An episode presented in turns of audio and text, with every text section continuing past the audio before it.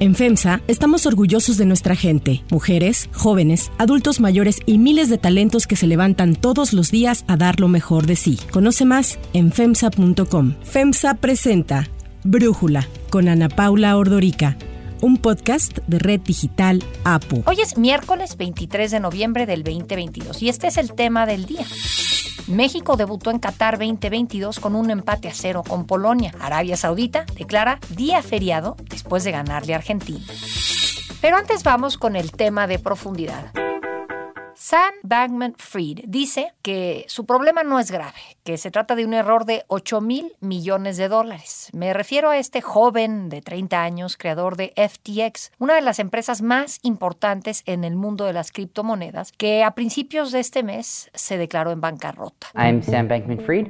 I'm the CEO and co founder of FTX. Got into crypto in 2017 and started up FTX a year later. FTX, it's a global crypto exchange. It's you know, one of the top four or so exchanges globally have been building that out for the last few years.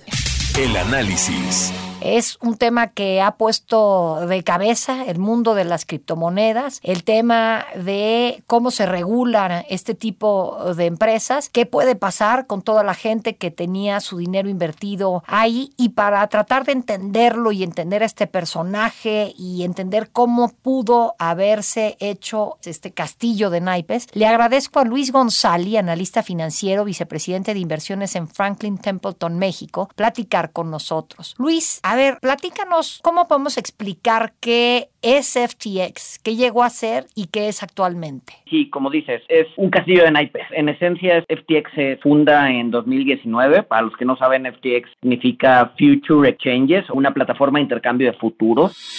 I first started looking into crypto not because of anything to do with blockchain technology. It just seemed like a, a good trading opportunity y llegó a crecer tanto y a ser tan complicada, llegó a tener 130 compañías subsidiarias. Para darnos una idea, ni Lehman Brothers, que tenía más de 100 años de historia, tenía tantas subsidiarias en su momento. En el momento en que ves algo así, suena a que quieres ocultar algo o a que quieren ocultar algo, ¿no? Entonces era una compañía muy, muy, muy, muy, muy compleja en términos de estructura legal. Lo que voy a hacer va a ser como simplificarla. Vamos a tener como a los dos grandes protagonistas, que es FTX, que es el Crypto Exchange, o digamos que en palabras más simples, digamos que la casa de bolsa en donde se intercambiaban las criptomonedas. Y después tenías a otra institución que era un hedge fund, era un fondo de riesgo que se llamaba Alameda. Estas dos, digamos que eran compañías hermanas y lo que hacía FTX es que le prestaba los depósitos de los clientes a Alameda, que eran alrededor de 8 a 10 mil millones de dólares, y especulaban con ese dinero. Ahí creo que hay que aclarar que tanto FTX como Alameda eran de Sam Bankman Fried, ¿no? Había un conflicto de interés. Sí, totalmente. A ver, esta historia y muchas de las historias en cripto son una novela ¿eh? y que no nos extrañe que en unos años saquemos la película porque da para una película o varias. Está plagado de conflictos de interés, está plagado de historias incestuosas entre compañías y subsidiarios. La verdad es que sí es todo un drama de Hollywood. Pero bueno, el punto es que especulaban con ese dinero y además prestaban ese dinero para apoyar a otras firmas que tenían problemas, ¿no? Para hacer esto tenían un token, un token nativo, una criptomoneda que se llamaba FTT y era la criptomoneda que se utilizaba en el ambiente de FTX. Cada exchange de criptomonedas, cada, digamos que casa de bolsa, tiene su propia moneda que sirve como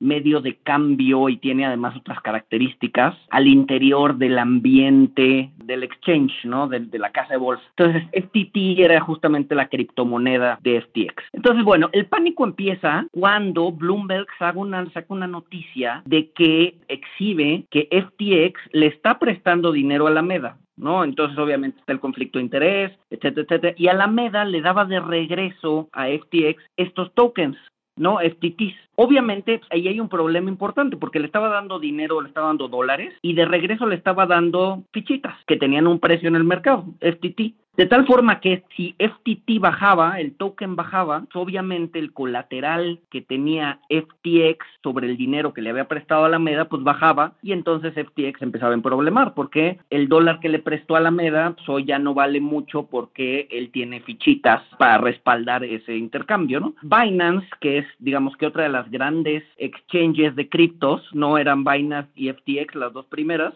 se entera de esto y sale a decir, oye, yo tengo FTTs, yo tengo tokens de FTX Tengo alrededor de 600 millones de dólares, no me gusta lo que está pasando, los voy a salir a vender. Que es raro que lo haya dicho, porque generalmente cuando sales a vender o a deshacer una posición no la anuncias a todo mundo. No quieres que se genere una corrida como se generó.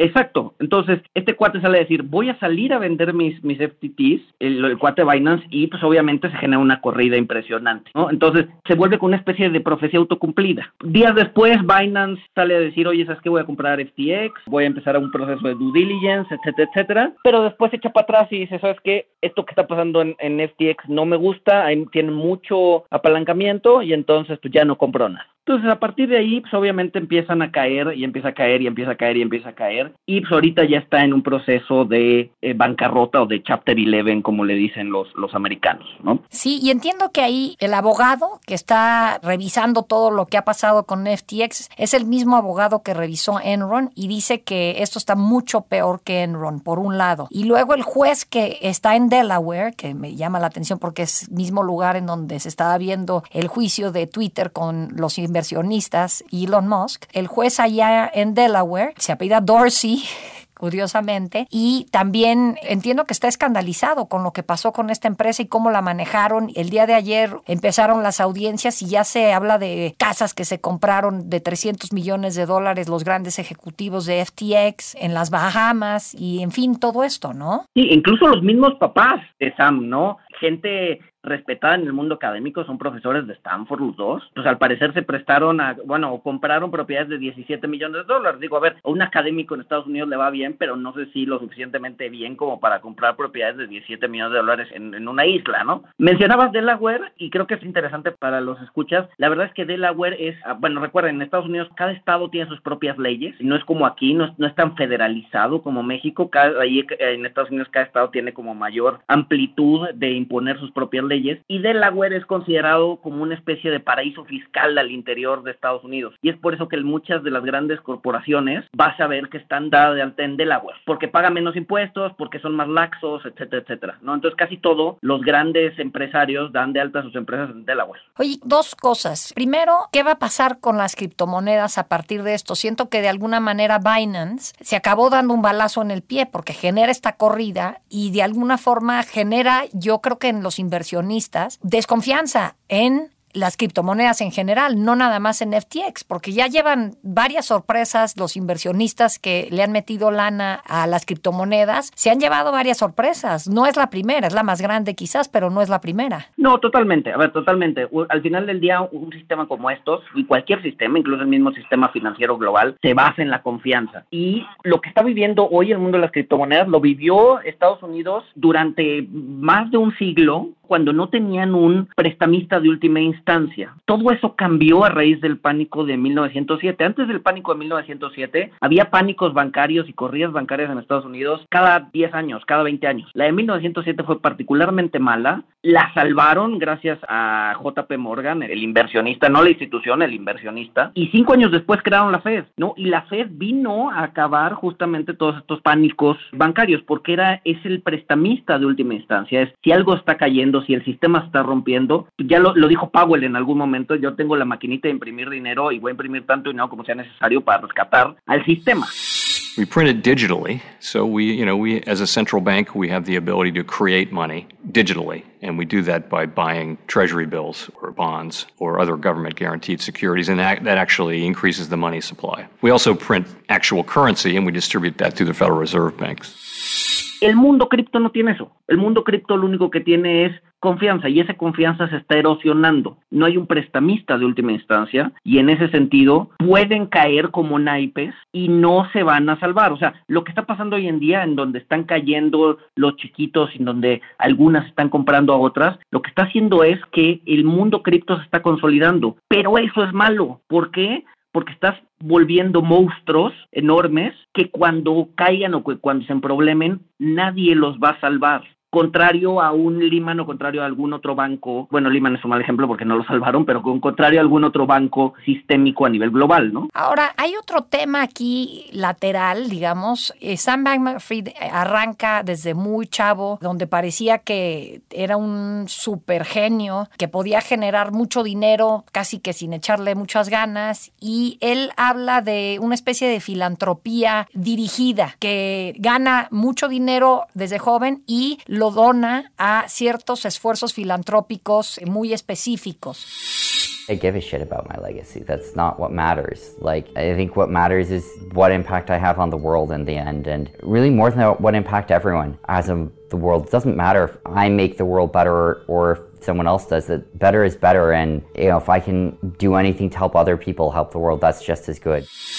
Y ahorita este tipo de filantropía estaban esperando de él una inversión de mil millones de dólares. Va a ser un boquete también en esta parte. No sé si eso lo has encontrado interesante. Sí, mira, lo que he leído del tema es que la filantropía era una especie de fachada, no una especie de decir, a ver, bueno, este cuate es bueno, eh, ha donado dinero. Mucho del dinero donado era para fines políticos, era el segundo donador más importante del Partido Demócrata en Estados Unidos. Ahorita les donó 40 millones de dólares a los demócratas, ¿no? Y con promesas de donarles mucho más y ahorita también son los que andan medio preocupados por su futuro. But first, if you're like me, you've watched in awe and wonder as the crypto exchange FTX collapsed, taking vast fortunes along with it. But what you might not have known was just how closely tied this scam, and that's really the only word for it, how closely tied it was to the Democrat Party.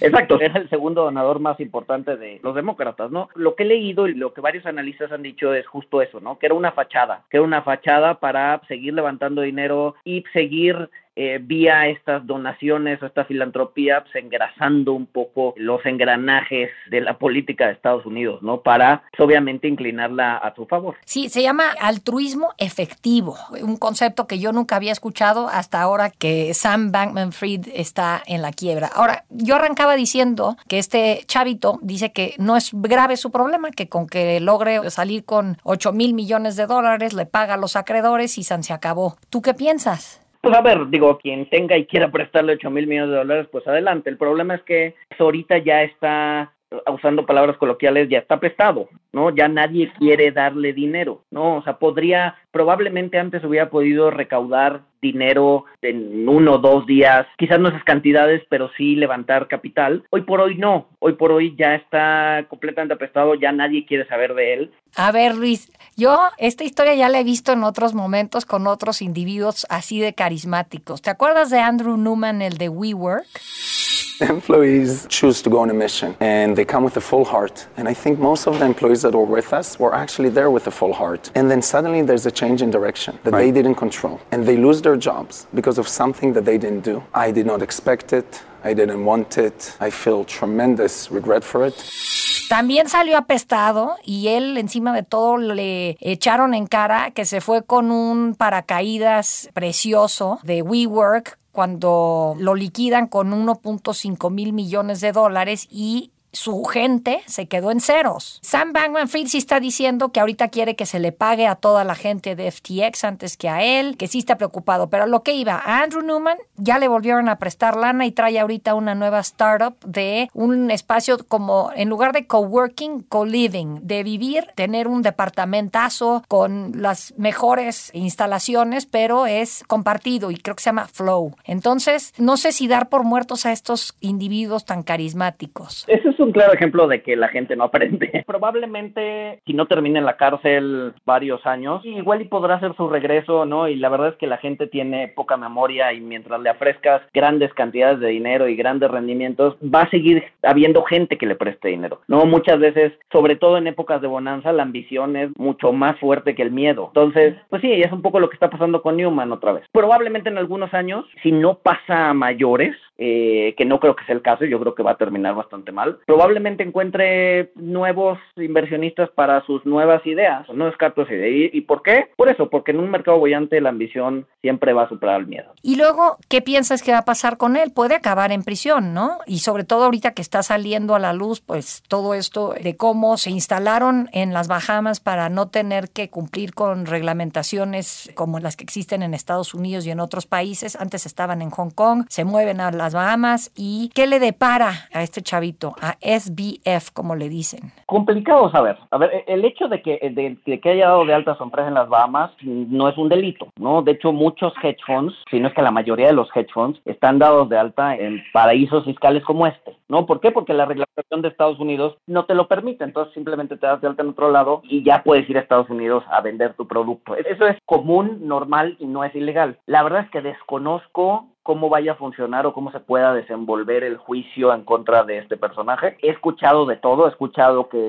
va, a librar la cárcel y he escuchado le van a dar un castigo ejemplar. La verdad es que dado que desconozco las leyes y hacia dónde puede ir, ahorita sí que podría ir hacia cualquier lado. No me inclino ahorita a pensar en que una, que una escenario es más probable que otro. ¿Y me le metes dinero ahorita a las cripto o mejor pagas por ver? Yo siempre he estado en contra de las cripto. Creo que están encontrando su justo valor están encontrando su nicho. No creo que desaparezcan, yo creo que tienen utilidad, pero es la utilidad y el, digamos que el uso que se le pueda dar hacia adelante va a ser un uso mucho más moderado de lo que eh, la narrativa nos estuvo inventando, nos estuvo intentando convencer los últimos dos o tres o cuatro años. Yo creo que todavía le falta bajar, a, las criptomonedas. Digo, no creo que desaparezcan, pero creo que van a encontrar su justo valor, su nicho, y entonces vamos a ver qué podemos hacer con ellas. Ahorita creo que estamos al final de la burbuja, creo que todavía podemos seguir viendo valuaciones bajando, entonces pues yo nada más tendría cuidado con eso. Y algo que te mata mucho cuando tocas a las criptomonedas es el apalancamiento, ¿no? Entonces a los que nos están escuchando les, les diría, cuidado con el apalancamiento, cuidado con pedir prestado para comprar este tipo de instrumentos. Si van a invertir en ellos, inviertan lo, lo, lo, lo mínimo que estén dispuestos a perder, si lo pierden bien, si hacen dinero también, pero no inviertan su patrimonio. Luis González, muchísimas gracias por platicar con nosotros y darnos tu análisis. No, Paula, no, al contrario, mil, mil gracias a ti por recibirme y, y encantado de seguir platicando.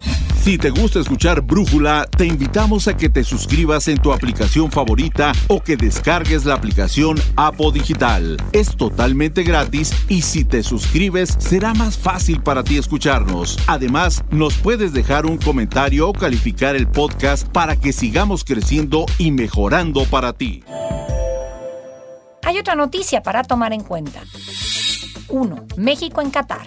México tuvo ayer su primer partido en el Mundial de Qatar 2022, empatando 0 a 0 con Polonia en la primera jornada del Grupo C. En el partido fue determinante la actuación de Guillermo Memo Ochoa, que logró pararle un penal a Robert Lewandowski. El estadio 974 se pintó de verde, pues la mayoría de los espectadores apoyaban al tricolor. Gerardo el Tata Martino aseguró que por lo que su equipo hizo en el primer tiempo, mereció ganar el partido. Bueno, creo que fue un partido donde en el primer tiempo lo buscamos mejor, lo controlamos, creo que merecimos irnos con algún tipo de ventaja. En el segundo tiempo se emparejó el partido, ya no tuvimos tantas llegadas claras y se sucede una, la jugada más clara que tuvo Polonia en el partido, que fue el, el penal en un error de salida nuestro que ataja muy bien Memo. Pero en líneas generales creo que por lo hecho en el primer tiempo debimos ganar el partido. Ahora México se enfrentará a Argentina el próximo sábado, partido al que la selección albiazul llegará bastante presionada, pues ayer perdieron contra Arabia Saudita, quien dio la primera sorpresa del Mundial. Ante el resultado obtenido, la Casa Real Saudí decretó día festivo. Este decreto fue sugerencia del príncipe heredero Mohammed bin Salman, quien ha impulsado un programa de reformas en materia deportiva para tratar de mejorar la imagen del reino en el extranjero. Para Brújula, Ignacio Alba, narrador, conductor y comentarista en TUDN, nos habla sobre este primer partido de México y lo que podemos esperar hoy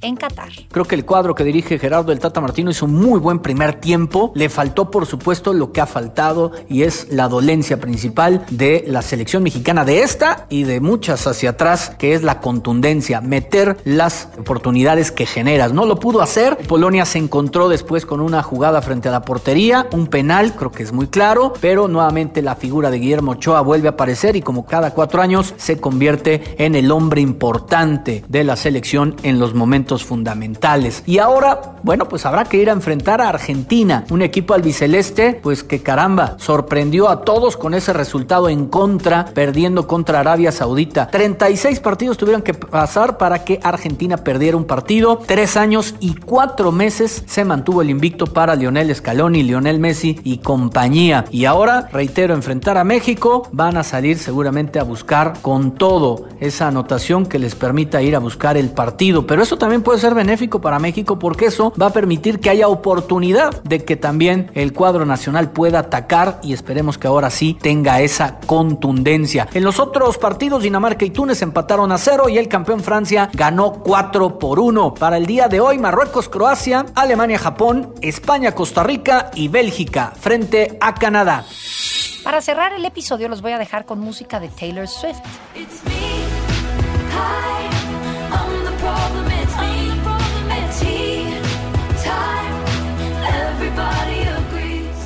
La semana pasada fue la preventa para el Eras Tour de la cantante, en donde 14 millones de personas intentaron acceder al portal de ventas de Ticketmaster para comprar su boleto, pero solo 2.4 millones lo lograron. Por la alta demanda, Ticketmaster tuvo caídas en su sistema, esperas prolongadas y ya anunció que cancelará la venta general de los boletos, pese a que la empresa le había asegurado a Taylor Swift que podía manejarlo. Tras la controversia, abogados fanáticos de la cantante crearon el grupo Vigilante Legal para proceder legalmente contra Ticketmaster que se fusionó en el 2010 con Live Nation.